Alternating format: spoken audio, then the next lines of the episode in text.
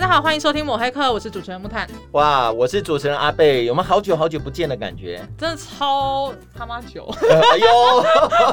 哎，我们今天要有要有这个素养。我今天要有水准，不不不不，我我这个要我们平常没水准就算了，不，对不对？谁、说没水准就不能是一个艺术？艺术就是生活啊！哎呦，哎呦真的是！我现在马上就要开始放飞自我，因为艺术就是可以容纳各式各样不同的文化、不同的空间，而且不一样，不管什么人都可以一起参加。你昨天晚上没睡好？我昨天晚上喝酒，没有。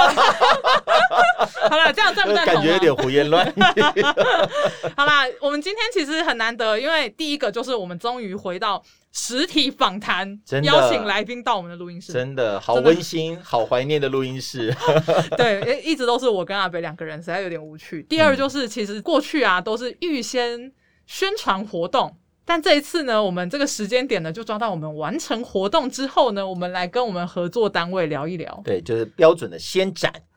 先斩是这样，后奏斩谁啊？斩！好啦，今天真的很开心，很开心，在这个疫情慢慢逐渐降温稳定的时候呢，嗯、邀请到了国际艺术村的小文总监跟台湾艺文空间连线的嘉兰执行秘书来跟我们聊一聊我们前一阵子的合作，还有聊一聊。到底艺术可不可以接纳我这种没有水准的人？好，我们欢迎两位，欢迎你们。木炭好，阿北好，呃，以及我们的观众听呃观众朋友不对，听众朋友，听众朋友们大家好，我叫小文，我目前是呃任职于台北国际艺术村，啊、呃，是总监对不对？是是是，就来监督我们的意思。我最讨厌这两个字，总是要监别人这样子。总监总监。好，那另外一位。呃，大家好，我是呃，我是台湾艺文空间连线的执行秘书嘉兰。嗯，哎、欸，我先来回溯一下哈，就是大概是几月？三月、四月的时候吗？对，差不多哈。那个时候我就收到了嘉兰一封落落长的信，然后我那封信还没有时间读完哦，因为太长了。然后嘉兰的电话打来了，然后就说啊，因为各位不知道还记不记得家风啦？就是去年我们有访问过的一位视障艺术家，是那他就说，因为家风的介绍啊，有没有可能跟有声书学会合作啊？就是办一个活动。接到这通电话又很兴奋又很紧张 哦，这是后来紧张的事情就来，就是疫情整个爆炸，然后 然后我们的活动之后整个大取消啊，然后安排好东西都没办法做。后来等到他说疫情大家在家工作稳定了之后，就嘉兰又寄信来了，好像可以试试看实体了，就开始哦又开始运作这样子。我觉得整个过程蛮蛮妙的啦，就是说我们原本定了什么样子啊，然后都讨论好形式啊，结果哇一直大翻盘。我觉得你们都很强心脏哎，你们怎么你们怎么适应这种这种变化？每天打针打十针，打什么？强心针。如果打疫苗的话，我可能要讨论一下。哎，那可不可以在我们话题发展下去之前？因为我觉得你跳好快啊，啊因为可能我们很多的朋友、啊、我脚还在这里。哎，可能我们很多朋友呃，在第一次听到这样子的一个节目的时候，可能还不是很理解台北国际艺术村是做什么的。还有艺文空间连线又是做什么？因为尤其是国际艺术村，我觉得比较容易理解啦。这艺文空间连线看起来就好像是一个，啊，很很很这个在云端上面的感觉，嗯、啊，是不是？可不可以请两位来给我们介绍一下？那我们可以先请总监来跟我们聊一下。好好好，我来补充一下这个背景的一个 讯息。好，确实那个木炭跳很快，所以可能听众搞不清楚发生什么事情。对，这个事情呢，其实是从嗯今年大概三四月的时候开始的。嗯，我们去年的时候，国际艺术村在一个非常巧合的一个。场合认识的家峰老师，是那家峰老师那个时候就是参加台北那个 TASA，就是台台湾艺文空间连线的。其中一位讲者吧，嗯、然后那个时候年会里面谈的就是说，如何让艺术村这种服务艺术家的机构，嗯，能够去服务更多的可能是有障碍的艺术家。嗯，所以家峰老师是其中一位被邀请的讲者。哦，然后那个时候家峰老师在博二，我们在高雄博二做那一场活那个年会，他是导览员，带着我们去看博二的展览。我那时候第一次有这个经验，知道说原来视障者也可以担任导览员，嗯、而且他的导览好精彩。嗯、那个精彩的感觉不是说他做作品的什么艺术家生平介绍啦，是。为什么艺术家做这个创作脉络，而是说他的导览的方式是把作品他自己消化完之后，他会回馈的是用他的经验、他的欣赏、嗯、观赏经验，跟我们观众说明他看这个作品的一些想法。我觉得那个的共鸣性让我更有感觉。嗯、是，所以我就在想说，哎，那我们也在台北嘛，在台北国际艺术村服务，嗯、这个也是一个很重要台北市服务艺术家的一个场域。嗯、我们从来没有想过。有这样的艺术家，我们怎么样去接待他们？怎么样去服务他们？嗯，所以我们就特别在今年三月份，在宝藏岩的那个一个活动，叫做宝藏岩光节，是特别邀家峰老师来聆听，然后跟我们的艺术家互动，甚至要他爬。宝藏岩那个小山坡，宝藏岩它是在那个公馆新店溪河畔一个小小的聚落，对。它是有非常非常多的阶梯，嗯、然后它离捷运站也要要走路大概十五分钟。那感觉好像小九份，有点像九份的这样子的一个、嗯、一个场域，嗯、所以那时候就想说，好，如果家峰老师来。他可以克服这个场域，嗯、或他可以在这个场域里面很自由自在的穿梭，嗯、或者在这里面生活，在里面创作。哎、嗯，我觉得可能对宝藏岩来讲是一个很不一样的一种。就是我们可能可以服务到不同类型的观众朋友，或者是艺术家们，嗯。嗯、所以特别就请家峰老师从高雄坐高铁来台北，嗯、跟我们开启了这一趟的宝藏岩的旅程。在这个过程当中，我们同事要接待他，我们同事也是从来没有接待过视障者，嗯、所以他从家峰老师下了捷运，出了捷运站之后，就一路的带着老师进到宝藏岩。哦，那距离很长，距离非常的长。那因为我们有很多的巷弄，而且又很窄，又、啊、有很多的斜坡。坡跟那个阶梯，嗯、所以老师确实在最后说：“哇，你们宝藏岩难度非常的高，可能是十颗十十颗星的那个等级的。”我说：“好，没关系，老师，我们不气馁。嗯”但是因为我想说，有没有什么样的机会，然后也看看他如何创作，嗯、因为我们身为一个艺术村，想要多了解创作者他们在创作的过程当中，对对对，可能会碰到什么样的困难。嗯呃，可能是硬体的困难，或者是可能是服务的困难，或者是我们行政上的困难。嗯、希望以以一个艺术工作者实体的在日常生活中做一些实验，然后我们感受到实际上到底哪些是障碍，我们可以在机构的角度可以尽量的去降低这些障碍。嗯、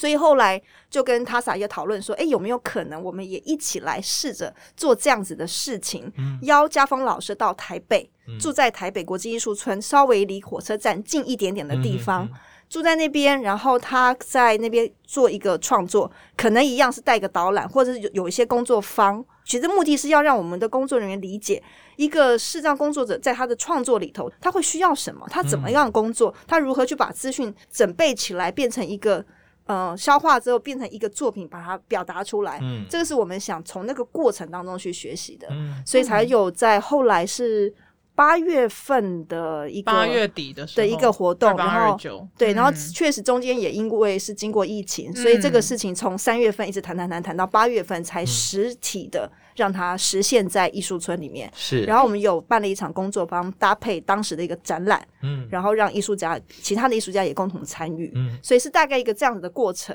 嗯，才把我们几个人通通。刚才木炭讲的这几个单位，这几个人通通、嗯、通通都在一起，这样子。哎、嗯，那我想请教艺文空间连线原本的业务内容大概会是什么方向？好，那我就简单的说明一下，就是台湾艺文空间连线，其实严格讲是一个蛮年轻的组织。那它是大概在二零一五一六年的时候，那时候是由台湾很多的艺术家或者是艺术空间，然后还有策展人一起决定要来成立这个协会。就像刚刚小文总监有提到的，像台北国际艺术村或者是宝藏岩国际艺术村，那在全台湾其他的地方也有许多的像是艺术村或者是艺术空间这样的单位。然后那个时候，竹围的萧丽红老师。以及当时的台北国际驻村的总监阿坤总监，那时候他们就想说，哎，我们也许可以就是来把这个艺术空间的工作者彼此之间可以有一些联系啊，然后一些互动以及交流，就是分享彼此的经营状况啊，或者是一些资讯的分享这样子。那同时，台湾艺文空间连线也有跟。国外的许多艺文空间的平台或者是艺术机构都有维持还蛮密切的连接。那我们同时也会把国外的热门的一些讨论的话题，把它带进来给台湾的艺术家、艺术空间这样子，然后就了解，就知道说，呃，现在国际上的趋势大概是怎么样这样子。包括去年跟今年，那我们台湾艺文空间连线的年会主题以这个共融跟平权作为主题，其实也是跟国际这几年的趋势也是很有关系。这样子，哦、对，因为我们也觉得其实。在台湾公立的场馆比较多的资源，那像在其他小的艺文空间啊，或艺文团体，我们其实比较没有在思考这件事情。那我们就觉得说，哎、欸，把这个呃议题带进来这样子，那所以才会有有刚刚小文总监提到的合作这样子。嗯，嗯，所以国外呃国外他们推动，我我很好奇啊，因为像过去我们访问过一些老师，他们会像像故宫好的故宫他做的那种艺术平权啊，嗯，他可能会是。呃，我我把视障者，或者是尤尤其视障者，因为他们看不到，然后像什么什么什么白菜、翠玉白菜，他们就会做什么白菜？什么白菜？山东大白菜，肚子饿了，他们就会把它做做一个复制品，然后放在一个独特的空间，然后那边就会给他们看一些口述影像的影片啊，然后让他们触摸什么什么。嗯、但是我们访问过一些视障者，他就会说：“我希望我就是进到这个场馆。”对，而不是我被特殊的对待，去拉到了一个另外一个空间，那表示说你这个场馆还是拒我于千里之外嘛？那我很好奇，国外他们是怎么做？就是他们的趋势是说，因为他们其实也忽视这一块，还是其实他们已经有一些成效可以被复制或讨论的？呃，我们在国外参加很多的会议哦，其实当然是跟艺术创作比较相关的。让我知道在，在特别在英国，其实英国做这个所谓的平权这件事情做了非常非常多年。嗯、所以像大英博物馆，或者是像那个这个什么 Victorian 的那个那个博物馆，他们其实都有一个专门的部门、专门的主任、专门的一个，甚至是视障者就担任那个部部门的主要的成员，嗯、设计。用博物馆内的一些文物或者是一些资源去设计给视障者朋友看的一些体验，嗯，就像你刚刚讲的，有的时候我们是好像是特别把它带开来到一个比较安全或者比较其他的一个房间里面去，是。特别做那个体验。那他们最近的设计就尽量在展区里面，对，比如说他们要去看让大家看大卫像。他就在展区大卫像那个展区里面复制做了一个小的复制品，哦、同样的，他也在那个场域里面跟别的人、别的观众在一起，所以他可以听得到别的观众在那边叽叽喳喳讲话啦，走来走去的那个声音，那他同时可以摸到，透过摸去欣赏这个作品。是，所以他们其实我觉得这个是一个渐进的过程，嗯、就是不因为英国走的比较早，他们因为很早就开始在关注这个议题，所以各大博物馆都一直在努力的去开发如何去让更多的观众可以进到场。场域里面来，不管视障、听障或者是智障者，透过各式各样的方法，辅助工具啦，或者是设备啦，或者什么的，让让让大家可以进来。所以这一件事情确实英国走的比较早。嗯、那对于我们来讲，艺术村，我们因为是服务艺术家，是，所以我们是接触到所谓的艺术创作者。当然，那创作者的这个启发，说实话也是来自于英国。哦、我们大概前年吧，二零一九年。那一年，英国文化协会有特别邀了台湾几个团体去爱丁堡，嗯、特别去考察。嗯、然后他那个时候邀请我们去参加一个节庆，叫做 Luminate 光节，他们叫应该叫做好像是无爱艺术节还是什么无爱艺术节之类的，嗯、还是高龄艺术节之类的。他、嗯、其实就让我们看到他的艺术创作者本身可能是高龄者，嗯，大概是五十五岁以上或六十岁以上才开始学习创作的。艺术家们是，然后或者是他们的艺术的表现，或者是艺术那种让大家可以自由、没有障碍的来欣赏艺术，不管是听音乐会、看表演，或者是去博物馆里面去观赏这些作品。嗯、他们强调的就是如何透过各式各样的方式，也同时鼓励创作者，不管你有没有障，有没有是任何障碍或什么，你都可以去表达你的创作。嗯、然后观众也是。没有障碍的，可以去欣赏各式各样的艺文的活动。是，所以我们在那一次经验之后回到台湾，我们就在想，哎，那我们自己呢？嗯，除了像各大博物馆，因为博物馆它确实资源比较多，所以他在思考的是如何去降低它的一些障碍的门槛，然后让很多的观众可以进场到场域里面看。那身为我们的创作端，嗯，我们如何一样可以降低我们的门槛，或者是我们一样去整治我们的环境，让更多的创作者可以进来。鼓励高龄者可以创作，鼓励有障碍的艺术家们可以工作，嗯、所以它有各式各样的方式，是现在我们在现阶段正在努力的一个方向，跟我们想要去突破的一些事情。这样，去年吧，我们有谈到这个英国他们在推的紫色呃购物节，紫色不是紫色，紫色购物节。它这个其实它的主要理念就是很多身心障碍的朋友，因为他不太容易出门采购，所以他就鼓励这些电商，除了多元之外，你们应该要做到可以方便这一些身心障碍者可以在线上做采购。比如说像呃我们办公室的这个。我们那个视障工程师，他就这样。我们疫情期间，第一个要要这个不要进出人潮聚集的地方嘛。那他三餐怎么办？他就是叫 Foodpanda，他就叫 Uber 啊。事实上，像我们自己，我们学会自己常年都在做所谓的无障碍网络的推广。其实无障碍网络推广的理念，就像刚刚木炭还有总监你们所聊的，我们希望的是一个资讯环境是大家都可以使用。那只是在理念上，你要怎么样让所有人都可以使用，包含视障者，而不是特别有一个区域或者一个空间是让他们单独来使用。因为我们以前就发觉，只要是单独使用的这样的空间，因为它的设计以及它的内容，尤其是内容，它绝对远逊于一般的展场，远逊于一般的这些购物平台。因为它可能只能摆部分的产品在里面，或部分的展品在里面，所以这就是为什么这些呃，就是使用端啊，像不管视障朋友啊、声音障碍朋友，他们一直能够积极的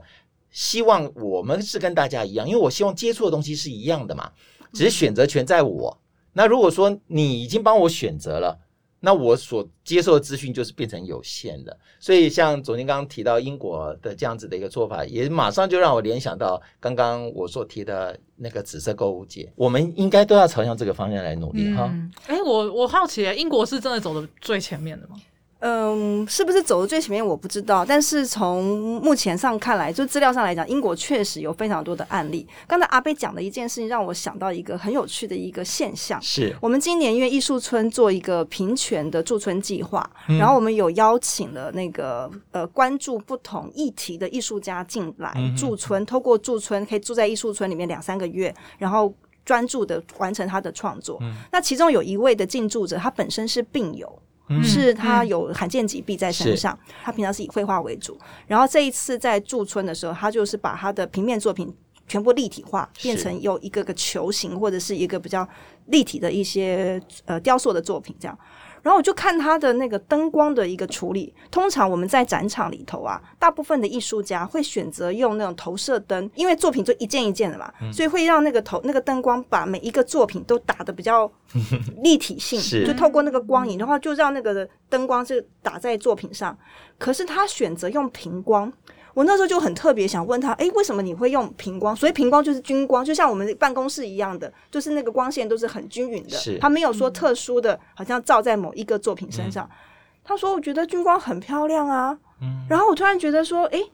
我们的一般的人的觉得好像想要凸显我们一个特殊性，就要把那个特殊感把它做出来。嗯、可是对他来讲，他希望成为 one of them。”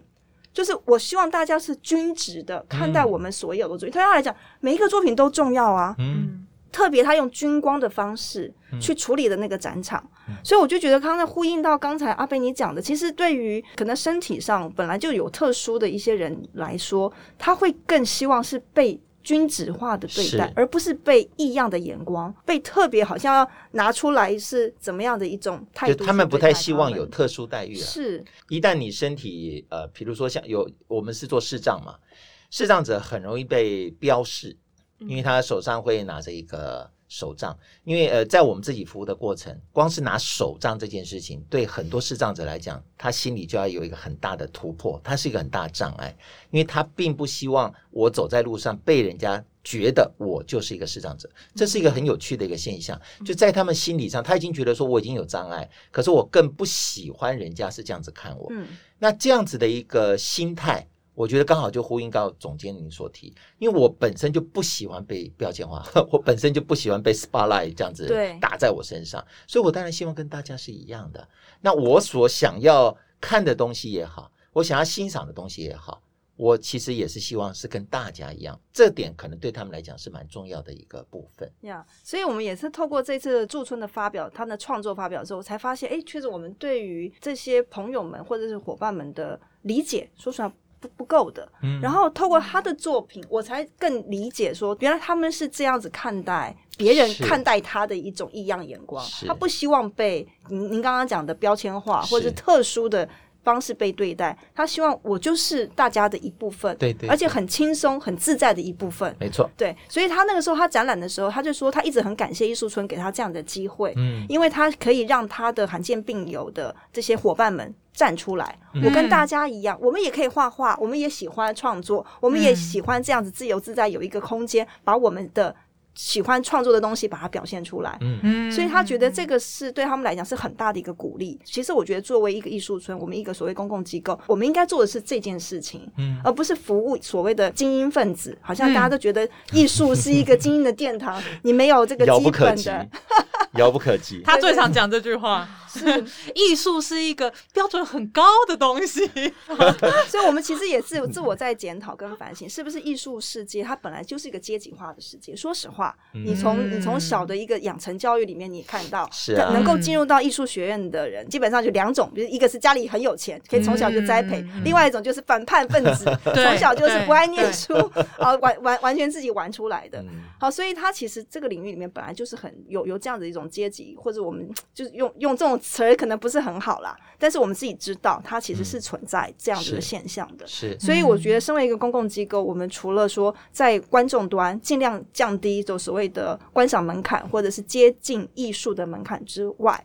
像我们做，因为作为创作者的支持系统，我们如何一样的让更多的不同类型的艺术创作者可以进来使用公共资源，让他们在创作当中可以有更好更好的发挥。嗯。嗯，哎，嘉兰，你知道我们在台湾啊，像这样子的身心，呃，不一定是身心障碍者，不一定了哈，因为可能有些病友，这样子的艺术家会很多吗？还是说，呃，你们平常其实是不太有机会接触到的？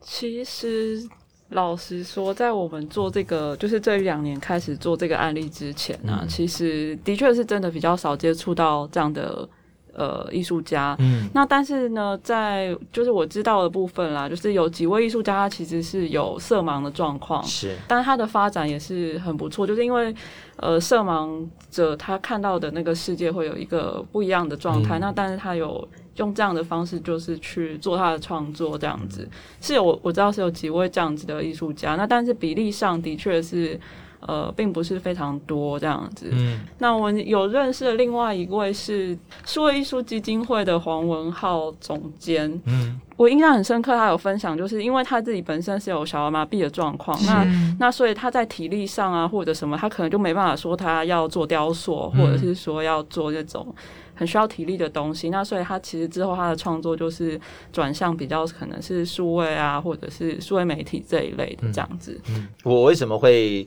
呃有这样子的一个讨论啊？因为我们在。第一次接触家风，我们当初并不是因为哦，他是一个艺术创作者，嗯、所以我们就特别邀请他来我们节目。其实不是，他主要是因为我们那时候知道他自己本身在呃高雄，他也有在做一个 podcast。对，那我们讲说，哎，那时候因为 podcast 刚刚好兴盛，那我们自己本身也在做，所以我们想说，哎，既然有一个视障朋友，他居然也在做 podcast，所以我们觉得很有趣，嗯、所以就想要请他来参加。那他刚好也有也有来台北。啊，我们就一起这样聊聊，聊的过程我们才知道，哦，我说你好厉害哦，你本身也是个创作者。他真的很厉害，他、啊、他有两台 podcast，就是他有两个店。对对对对对对对。那你看他真的是一个充满了这个活力的一个 艺术创作者。那后后来也是因为他，让我们对于说，哦，原来视障者在艺术创作这个领域，他也是一种可能。嗯。啊，因为呃不会演，因为我们服务的关系，我们已经觉得已经跟一般的市场服务单位不同了。可是艺术这一个领域对我们来讲真的是很陌生。可是我们也透过它，诶，接触了很多不同的艺术团体。这次活动我自己觉得是又特殊又蛮成功的啦。啊，那我们之前有也付出了很多的心力。那不知道呃。不管是嘉兰啊，或者是总监啊，您觉得在我们这样事前从前面的这个准备的工作，以以及到真正在执行，呃，你们有觉得是哪一边跟你想象有很大不同啊？或者说真的在执行上面跟您平常在做这些艺术创作者的这样子的一个呃服务也好，有很大落差的地方吗？诶、欸，因为这次的活动呢，我先稍我想。要回我帮你回忆一下吗？是不是应该先描述一下？对，可以啊。我们先，因为听众没有参与，我觉得先描述一下。简单来说，这一次的活动很特别，就是刚刚跟阿北讲的一样，我们是艺术家直接进来，嗯、然后在前面的，前一天就有一个工作坊，然后那个时候学会呢就跟家风一起合作，家风就是说明自己的一些艺术创作的历程，然后他后来变成视障之后，他怎么去继续走在艺术这条路上。然后呢，我们就带了人导法跟。呃，口述影像的一些概念，诶，不是讲口述影像，因为口述影像比较针对影视作品，我们就说是描述一个艺术品的一个概念，你要怎么样描述给视障者听？我们的对象是谁？呃我们的对象哦，你说培训的对象吗？对呀、啊，培训的对象等下嘉兰补充哈。好厉害哦！我们分锅大王。总而言之，就是前一天我们会先有上一个课，然后让大家蒙着眼罩，然后走了一下那个台北国际艺术村的空间。然后我觉得当下就有一些回馈啊，然后大家有有一些思考，因为我们上完那个课我们就走了啦，后面就大家就在讲那个艺术展品如如何去描述这样。那隔天我们就带视障者去，嗯，那就有线上跟实体的，线上我们就只有三位，因为那个时候。疫情还不是很稳定，我们就只邀请了三位视障者。那其他实体只有三位哦，实体只有三位，嗯、线上我们有七八位左右的视障者。嗯、那也因为是线上的关系，嗯、我们就很幸运有一些台北以外的视障者，而且很多学生。呃，透过实体跟线上，我们同时间的参与，然后艺术家就在现场会去描述自己的展品这样子。那因为呃，我们这一次呢，其实我们的工作就是前一天的培训，然后教大家怎么引导视障者。以及就是大概讲一下怎么跟视障者沟通，因为我我知道在准备的过程中，嘉兰这边工作人员还很紧张写稿子，很怕很怕讲错话这样子，然后跟我那种大剌剌的个性不一样，我觉得讲了又不会怎么样。然后可是嘉兰他们就是呃会觉得说，哎、线上讲什么话是不是要有一个安排这样？然后后面其实像直播啊。然后场地啊，引导就真的都是就是艺文空间连线这边在协助，嗯、所以才会觉得说，哎，就是 那我们就先退回来，在活动上，家人这边在执行的过程中，你会觉得就像刚刚跟阿北讲的一样，就是你们你们当初的想象有没有什么觉得特别困难，或者是跟想象中差很多，或者是很相符的一些事情？因为这个活动其实它因为疫情的关系，就像我们前面有提到嘛，它经过了就是呃一个。怎么讲？重新设计的这这样子的规划，这样。那他在最原先的时候，就像呃，我前面提到的，就是说，台湾英文空间连线，其实我们就希望，就是说，能够让呃，把这个平权跟共融这个议题，能够让就是更多的艺术组织跟艺术空间呃艺术家能够开始去去思考这个主议题，然后也试着尝试去。呃，看试着用什么的方式可以能够更创造这样一个共同平权的环境。那所以最初我们规划这个工作坊，我们其实就是希望，呃，我们就是想要邀请艺术家，然后以及艺术空间的经营者，然后一起来参与这个工作坊。那就是刚刚木炭提到的，就是邀请了有声书学会以及家峰老师为我们规划这样的课程。那同时搭配呃台北国际艺术村当时的。共荣平权的展览来做这样整个活动的规划，这样。嗯、那原先的时候，其实我们的活动是最早的活动的设计上面是没有线上的那个部分的，嗯、那个完全是因为后面疫情，然后才衍生出来的规划。然后那个时候。我在想，就是我跟家峰老师在讨论关于活动设计的时候，其实我们是就是有非常多的一些想法的碰撞这样子。那时候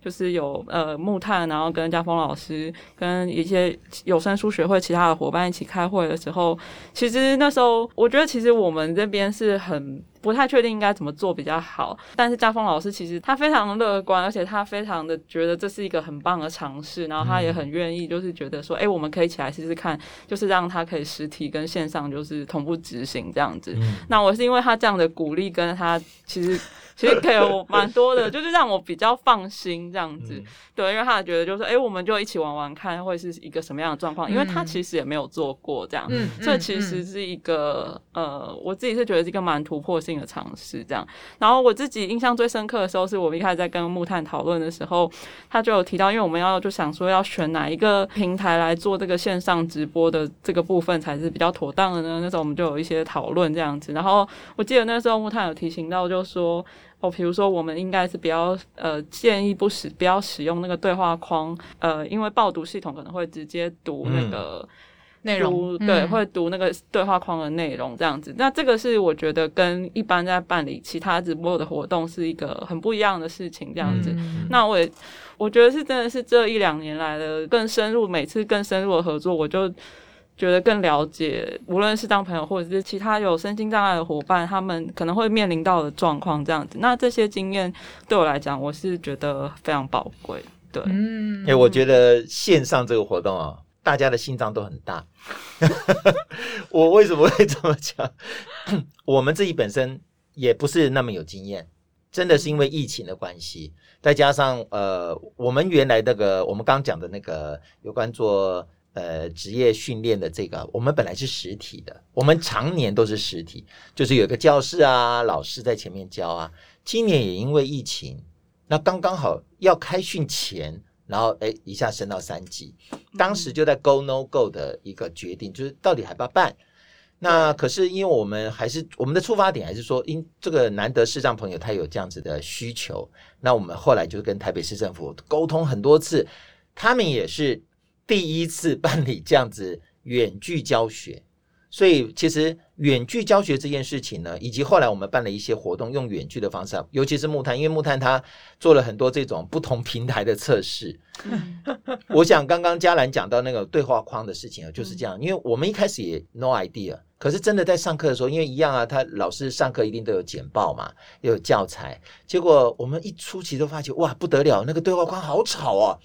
吵到老师上课他都没办法上了，因为老师要讲，然后他对话框一直在响。啊，因为你只要有有文字，那个 N 那我们我们的那个 NVDA 就会读，那老师又在讲，他整个现场就是很混乱，所以这次在办这个哦，我们讲说台湾艺文空间连线的这样的活动的时候，我想木炭就会把这个经验赶快的回馈给嘉兰，也是这样。那我为什么觉得心脏很大呢？木炭那时候跟我聊的时候，我就说哇，艺术活动哈。这就是我当天跟他讲，我说艺术活动门槛很高。我其实我们是私底下讲，结果你把我爆料哈。我是觉得说，因为本来因为我们之前办了一些让视障者是实体去参与一些场馆，不管是故宫啊，不管是当代艺术馆啊，啊，或者说去凤甲美术馆，嗯，我们的经验都觉得说，这个对视障朋友来讲，对导览人员来讲，都已经是个挑战。嗯，好，而且非常考验这个馆方的设计，就是整个活动你要怎么设计，才会让我们视障朋友觉得说，哎，我来这边是真正有感受到那样子的一个氛围。嗯，更何况是线上，我说线上他他只能听啊，因为他并不像我们一般的直播，一般的朋友他可以透过视觉，然后可以来去了解啊，馆方到底或者是这个展览想要透过什么样子的模式，然后让他有感受，他只能听。所以当时一讲说，我说哇，这要怎么做啊？不过我想说，好吧，那既然是个尝试嘛，你你讲到要怎么做，嘉兰就苦笑，就嗯，我那个时候其实也不知道怎么做。然后那个时候家峰还出了一个难题，就说你们直播的时候镜头要弄模糊，你们明眼人也不能看。哇，这个我就听到嘉兰就说。我们回家研究一下，然后我就觉得酷，这个好险，我不是 艺文空间连线的行政人员。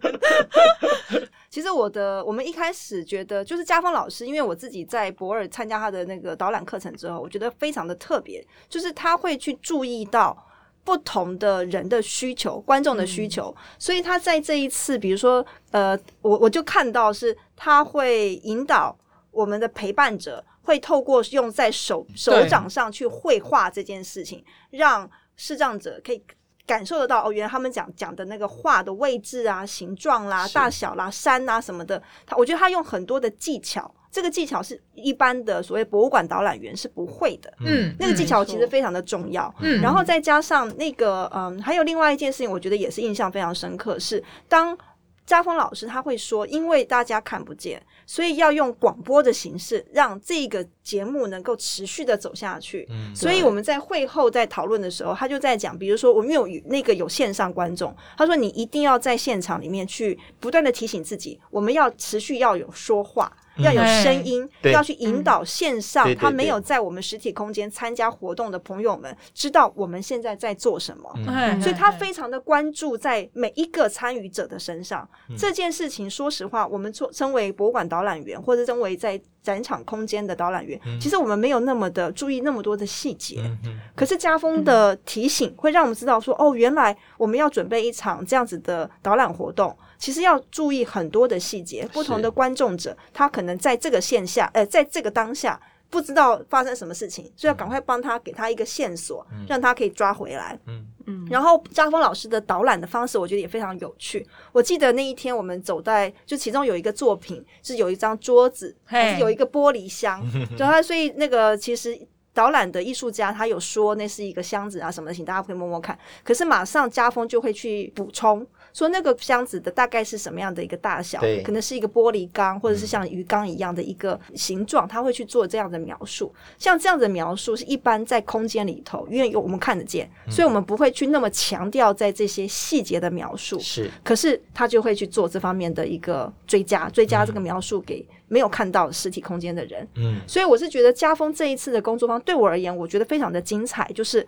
我们其实一开始跟 TASA 合作，就是希望透过这个工作坊。让实际的视障朋友进来我们的现场，他的目的是为了要训练我们自己的行政人员，嗯，训练我们自己空间的导览人员，甚至训练我们的艺术家，让他知道如何用不同的角度来观察这些事情，来处理我们一般的。呃，接待业务或者是呃导览业务等等，所以我觉得其实当天我从我们后来的工作坊结束之后的回馈里头来讲，艺术家也好，行政也好，他们的收获非常的大。嗯，就是这个这件事情是之前我们参加任何一个活动或工作坊都没有过的经验。嗯，透过导览的练习，透过这些技巧的学习，透过口述的影像的一种描述的方式。这个就是过去大家都没有过的经验，所以对我来讲，我觉得共融它其实就是个互相学习的一个很重要的一个过程。是啊，在过程当中，我们才知道哦，原来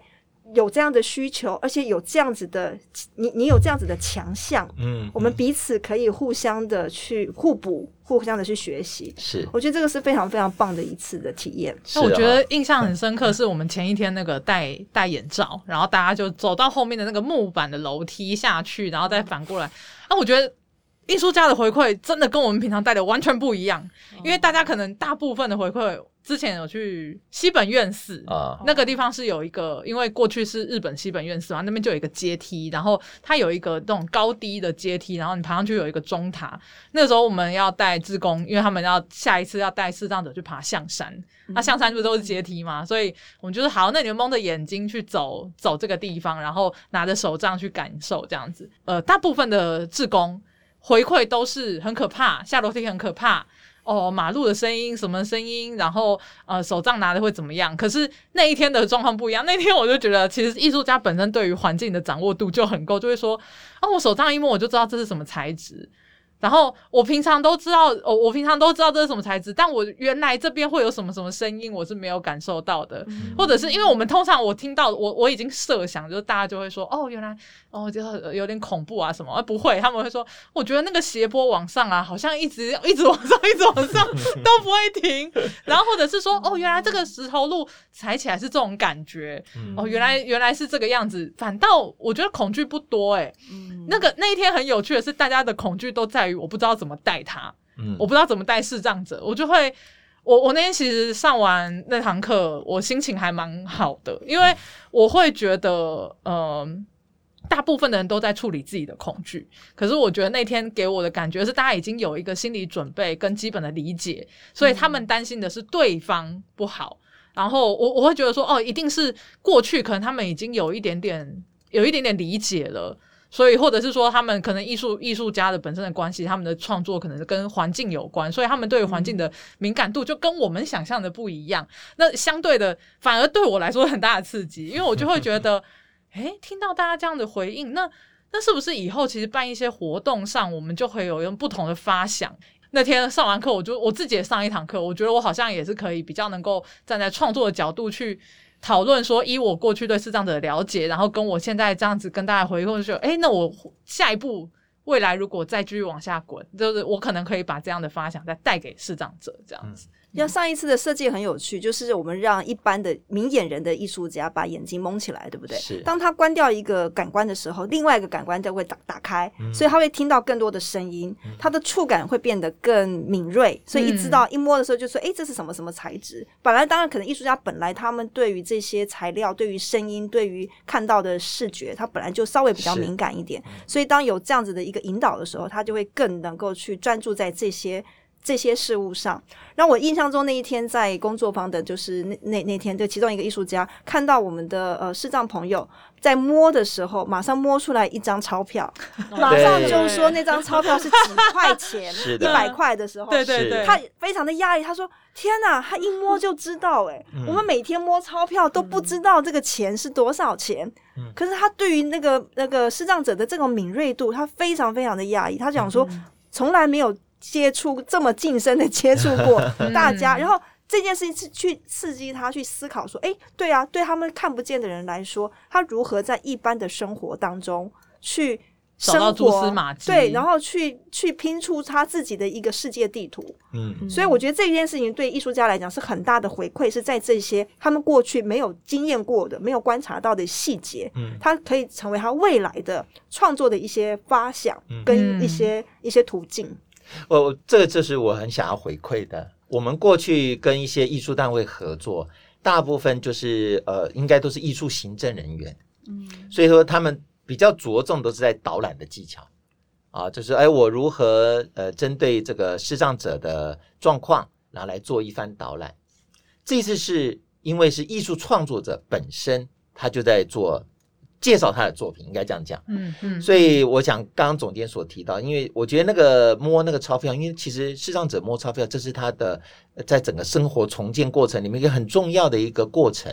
因为他也要用钱啊，他总不能把五百块当成一百块给人家，或者是人家找五百块的时候故意拿一百块给他，所以对他来讲，这是生活必须的技能。那一天，我觉得那位呃艺术创作者在介绍他的这个整个展览的时候。呃，我觉得也是因为过程这种互动哈，嗯，本来我也比较担心说，呃，会不会，呃，因为这样子的场合，哈，这样子的展览，到底要怎么样让视障者可以有更多的体会？过去我们在其他的艺术的一些展馆也好，呃，因为导览人员都要呃要很小心这些艺术品啊，因为这些都是 艺术创作者的心血，所以通常都会优先叮咛我们视障者。说哎，小心你不要乱碰哦啊！哎，这些东西你不要，因为可能问我们视障者，他能够获得资讯的来源是什么？摸嘛，听嘛，好或闻，那他会很不自主的，可能会直接想要去碰触。那天其实发生的事情是有 视障者把电视关掉。哎，对对对，对，其实其实我们可以理解为什么会有这样子的。就是会小心一点啦。我们是对啊，觉得这是很正常、很正常的啦。呃，嗯、可是可能对很多这个艺术创作者来讲，他觉得很陌生。你怎么会做这个动作？哦啊，因为这是他获取资讯的来源嘛。嗯、哦，就像刚刚总监讲，他为什么一摸钞票就会说哦，这是一百块？这一次的活动呢，因为是直接跟艺术创作者中间的一个对谈。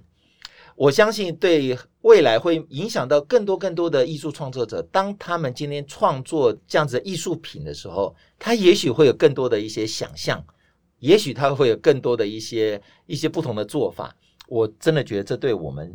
服务的视障者来讲，是一件很棒的一件事情。其实平权就是理解啦。我之前看过一本书，他就有讲说。艺术品并不没有什么正确答案，就是重点是应该是参与跟讨论。那一天我就真的有这种感觉，我就真的会觉得是一个创作者跟呃参与者，包含像我们这些人去全部都在一起讨论一个东西。台中的视障学生他就他就听到那个口述影像的那个话，他就说这是什么话，然后他说他也有在做一些，就是跟我们回馈，然后就说他觉得那天很开心啊什么的，就会觉得我就觉得那一天真的是效果。很好哎、欸，就是尤其是线上，我们原来最担心的，应该这样讲，我们原来最担心的。后来我也体会到一件很重要的事，嗯，不管我们那天到捷运站去接我们那个参加实体活动的三位视障者，或者是线上的这些，因为其实我们事前的宣传哦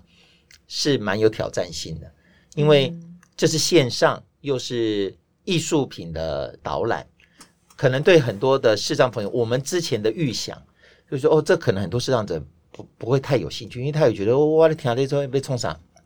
后来我从不管实体的也好，或者是线上参与的朋友，其实他们都有给我们一个很重要的回馈，但因为他们很想要参与活动，嗯、对对，也许他搞不清楚这个活动是干什么，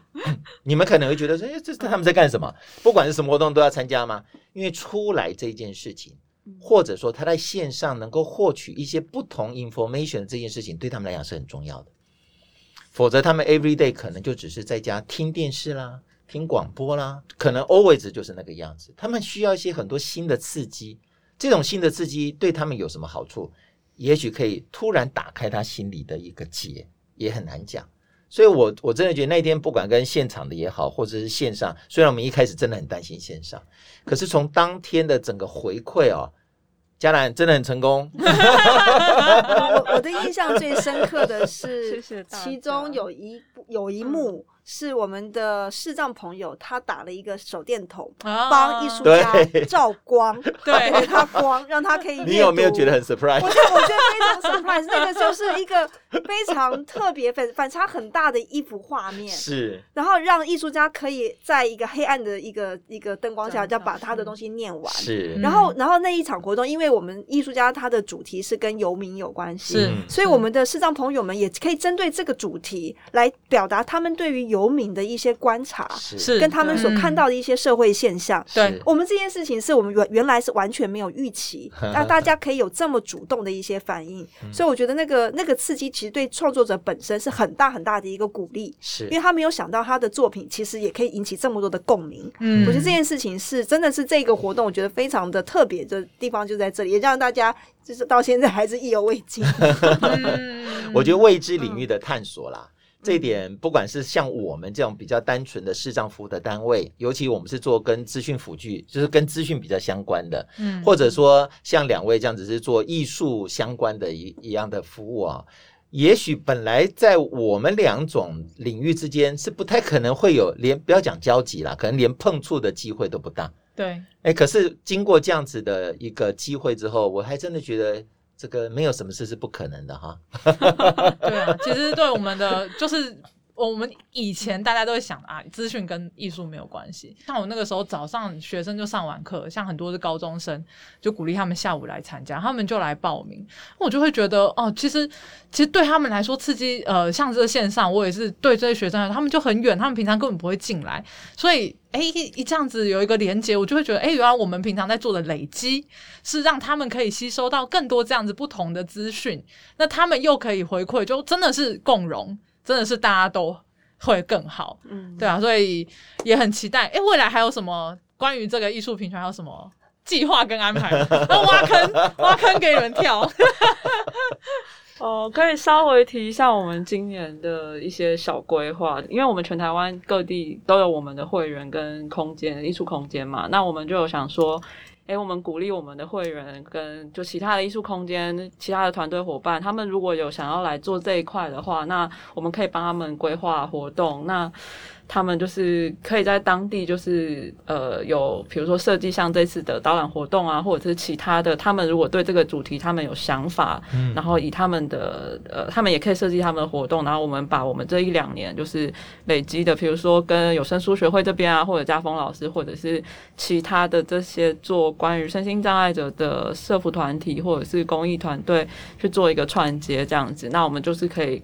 更好的把这个资源跟这个共融的这个概念可以分享给更多朋友，然后也能够受惠更多各个地方的可能有需要的身心障碍朋友这样子。嗯嗯，很很好哎、欸，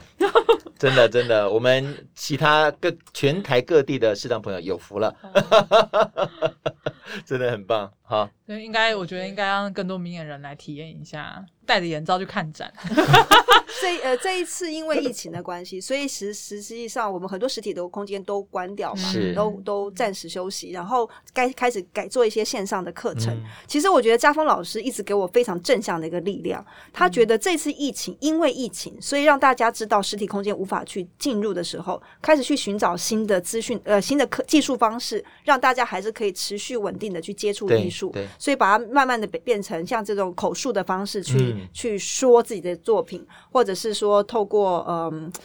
用影像的方式来来呈现。我觉得这件事情让我知道说辅具的重要性，嗯，就是说除了空间之外，空间它是一个实体空间，可以让人进来聚在一起交流，然后讨论之外，对于远距的人来讲，这种辅具，它其实扮演了很重要的一个角色。嗯，是啊。所以像我们的这个这次线上的活动，我们可以 reach 到台中的观众朋友。对。所以我觉得这件事情上，我发发现哦，即便我们不能实体聚在一起，可是透过这种口述或者是这种用影像的方式的一种呃连接连接之后，确实我们可以让更多的人受惠。没。所以我对我来讲，我觉得这一次在疫情过后，我的感觉是我们可以借由这些新的技术，可以去。呃，去让文化。我们现在讲的文化禁用，就是让艺术这件事情可以呃 access，它可以跟接近到更多的人。我觉得这个疫情之后，以及跟这一次跟家峰老师的合作之后，我觉得对我来讲，这个这个方向是正向的。嗯，是我觉得是可以长期在努力的推展下去，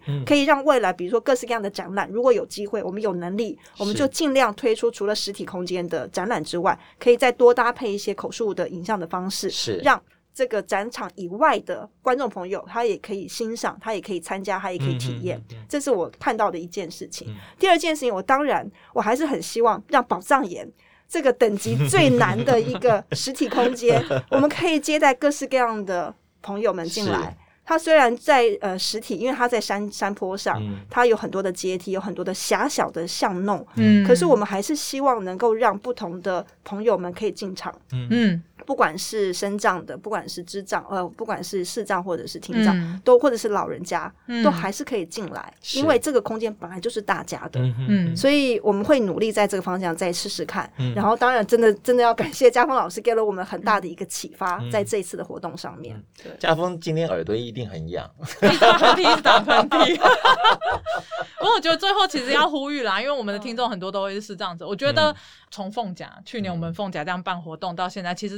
真的是慢慢的一步一步的，慢慢的让一些视障者不会这么害怕，或者是说就就觉得说这个领域他很陌生，他没兴趣。其实这是很好玩的。站在我们立场，我们会希望可以有更多的视障者，或者是视障陪伴者，或者是了解视障者的人，就是像刚刚总监讲的，走进宝藏岩也好，多参加这种艺术展览。如果未来有线上的话，就是大家多出现，我觉得会有这样的成果。其实。呃，就是刚刚耳朵很痒那个人，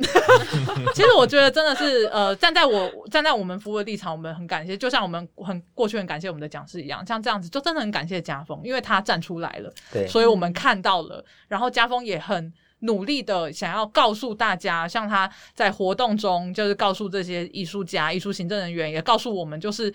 可以怎么做。才会，你们会更了解视障者的需求在哪里。嗯、那如果说没有像家峰这样的角色的话，那就这这一段路可能又更长一点。那绝对不是家峰很特别，而是其实每一位视障者，每一位身心障碍者，你们都可以担任那个角色。对啊，就是如果可以的话。嗯多走进场馆，友善的沟通。其实我们大家都是不了解，而不是说不去做。我觉得如果了解的话，嗯、像我们现在就是会尽量鼓励你们多多来，然后听听你们的意见。那像这些高中生，他们在在那么远的地方，他们会不会有意见，就会给，不管是在艺术这方面，还是我们资讯平权这方面，我们都会有很多很多的发想，我们的服务才会更好。这样没有错，嗯、没有错。所以大家要多加参加。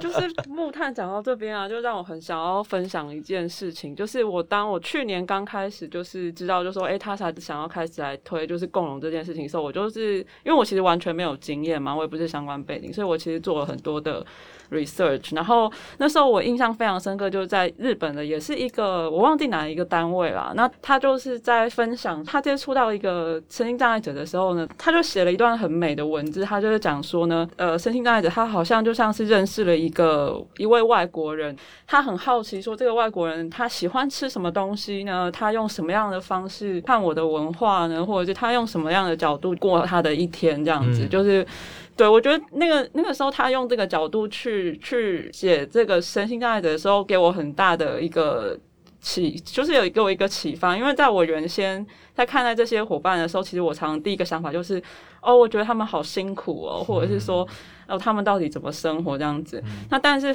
反而是他们这个机构，他那个时候。他给了一个角度，就是好像就说你其实就是认识一个新朋友，然后他有跟你不一样认识这个世界的方式，那他有不一样的经验，他有不一样的对这些世界的想法，这样子。那我就我就觉得，因为这其实我那时候看到这句话的时候，其实对我之后在跟各类型的朋友接触的时候，其实我都一直提醒。自己要保持这样的这个心态，而且我觉得这是一个很棒的状态，这样子、嗯、真的很棒，真的很棒，嗯，嗯。这个角度真的很好。对，让我们是外国人，用用一个全新的眼光，哈，真的，今天非常感谢小文总今天跟嘉兰执行秘书过来，谢谢两位，谢谢两位分享，那我们就到这边喽。好，你来看我一下干嘛？好，谢谢，拜拜，拜拜。